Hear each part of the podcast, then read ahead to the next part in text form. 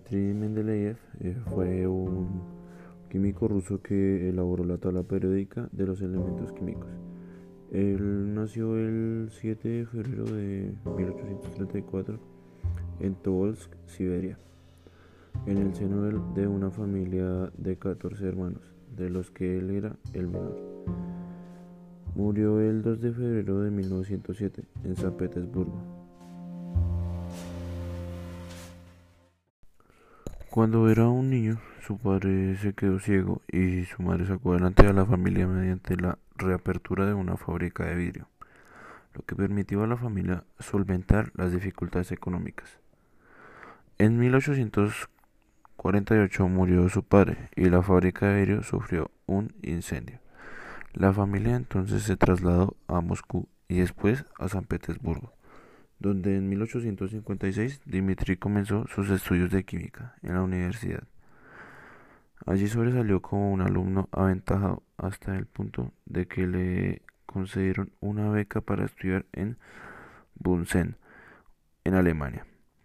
En 1861 regresó a San Petersburgo como investigador y profesor universitario de química. Debido a sus ideas liberales, no encontró apoyo oficial.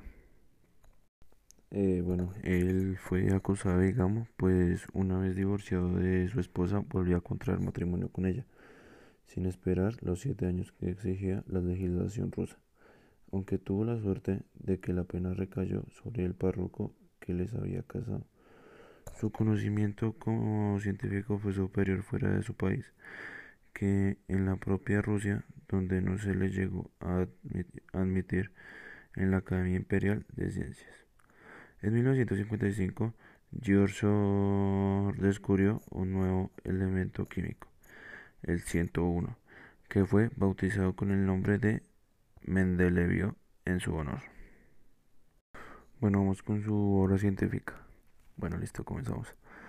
La ordenación de los elementos químicos en la tabla periódica fue la gran aportación de Mendeleev a la ciencia, pues esta agrupación por pesos atómicos y valencias permite observar una regularidad en las propiedades de los elementos. Además, intuyó que aún faltaban elementos por descubrirse y por, esto motivo, este motivo había huecos en la tabla y señaló las propiedades que estos debían poseer. En 1860 inició sus estudios sobre la confección de un manual de química. Para ello elaboró una tarjeta donde iba enumerado las propiedades más significativas de los elementos conocidos hasta entonces. Al ordenar estas tarjetas pudo comprobar que 60 aparecían en fila y la mayoría de los elementos estaban ordenados en orden creciente respecto a su masa atómica relativa. De esta manera los elementos con propiedades químicas análogas quedaban ubicados en un grupo verticales. Con anterioridad, en 1817, Johann Dubreiner, cuando aún se conocían muy pocos elementos químicos, intuyó la existencia de las triadas o grupos de elementos con propiedades parecidas, con la característica de que el peso atómico del elemento central era la media aritmética aproximada de los pesos atómicos de los elementos extremos. Este era el caso, por ejemplo, del litio, sodio y potasio, o del cloro, bromo y yodo, o del azufre, selenio y telurio. Bueno, hoy, vamos a hablar de, de la vida y descubrimientos del señor Dmitri Mendeleev. Y pues vamos a comenzar.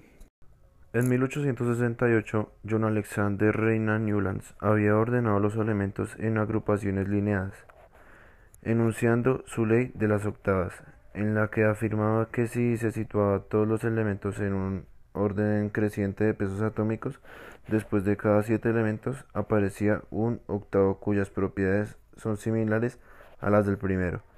Pero Dimitri desconocía este trabajo y por otra parte el suyo le superó con creces.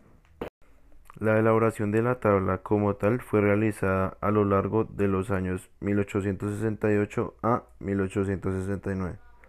Una primera versión se presentó a la Sociedad Química Rusa, donde aparecía de forma explícita la idea de que las propiedades de los elementos pueden representarse por funciones periódicas de sus pesos atómicos. Simultáneamente a Mendeleev, pero de forma independiente, Julius Meyer llegó a una clasificación prácticamente igual pero este último se basó en las propiedades físicas de los elementos y no en las químicas como Dimitri. El gran mérito de Mendeleev estriba en la importancia que dio a las semejanzas de grupo, llegando a las siguientes conclusiones. Primero, considera incorrectos ciertos pesos atómicos y los altera pues no se ajustaban al esquema general de la tabla. Segundo, predice nuevos estados de valencia de algunos elementos. Invierte el orden de los pesos atómicos crecientes cuando conviene, como en el caso del telurio y el yodo. Bueno, por último, deja vacantes algunas posiciones de la tabla para ubicar en ellas elementos aún no descubiertos y que pensó que existirían si realmente se verificaba la ley de la periodicidad. Dicho esto, partiendo de este carácter periódico de la tabla, predijo las propiedades de algunos elementos desconocidos y en el concreto de que debían ocupar las posiciones inmediatamente inferiores del boro, aluminio y silicio, y a los que él denominó eca-oro, eca-aluminio y eca-silicio, respectivamente. Poco tiempo después, el descubrimiento del eca-aluminio, designado como galio de número atómico 31, descubierto en 1875 por Paul de Bois-Baudran, el eca-oro denominado escandio de número atómico 21, descubierto en 1879 por Lars Nilsson, y el ecasilicio designado como germanio, el número 32 por Winkler en 1886. Le dieron la razón. A título de ejemplo de la visión casi profética de Dimitri, se exponen algunas de las propiedades que él predijo del ecasilicio y las descubiertas en el germanio en 1886. Propiedad ecasilicio germanio 1886. Peso atómico 72. 72,32. Peso específico 5,5. 5,47. Calor específico 0,073. 0,076. Volumen atómico 13 centímetros cúbicos. 13,22 centímetros cúbicos. Posteriormente se añadieron a la tabla los gases nobles y los transuránidos. Y si bien cuando comenzaron a descubrirse los primeros gases inertes pareció que la teoría de la periodicidad se derrumbaba, se observó que al intercalar en la relación de los elementos por orden de peso atómico crecientes era suficiente con invertir el argón y el potasio para que todos encajaran en una columna ubicada entre la de los halógenos y la de los metales alcalinos. Después, Moseley y Bohr dieron una explicación a esta ordenación bajo el concepto de estructura atómica. Actualmente se emplea la tabla elaborada por Werner y Panet, pero la elaborada por Mendeleev es muy similar a la empleada hoy en día con el nombre de forma corta. La periodicidad de, de las propiedades observadas por Mendeleev se debe al número de electrones en los orbitales de sus últimos niveles.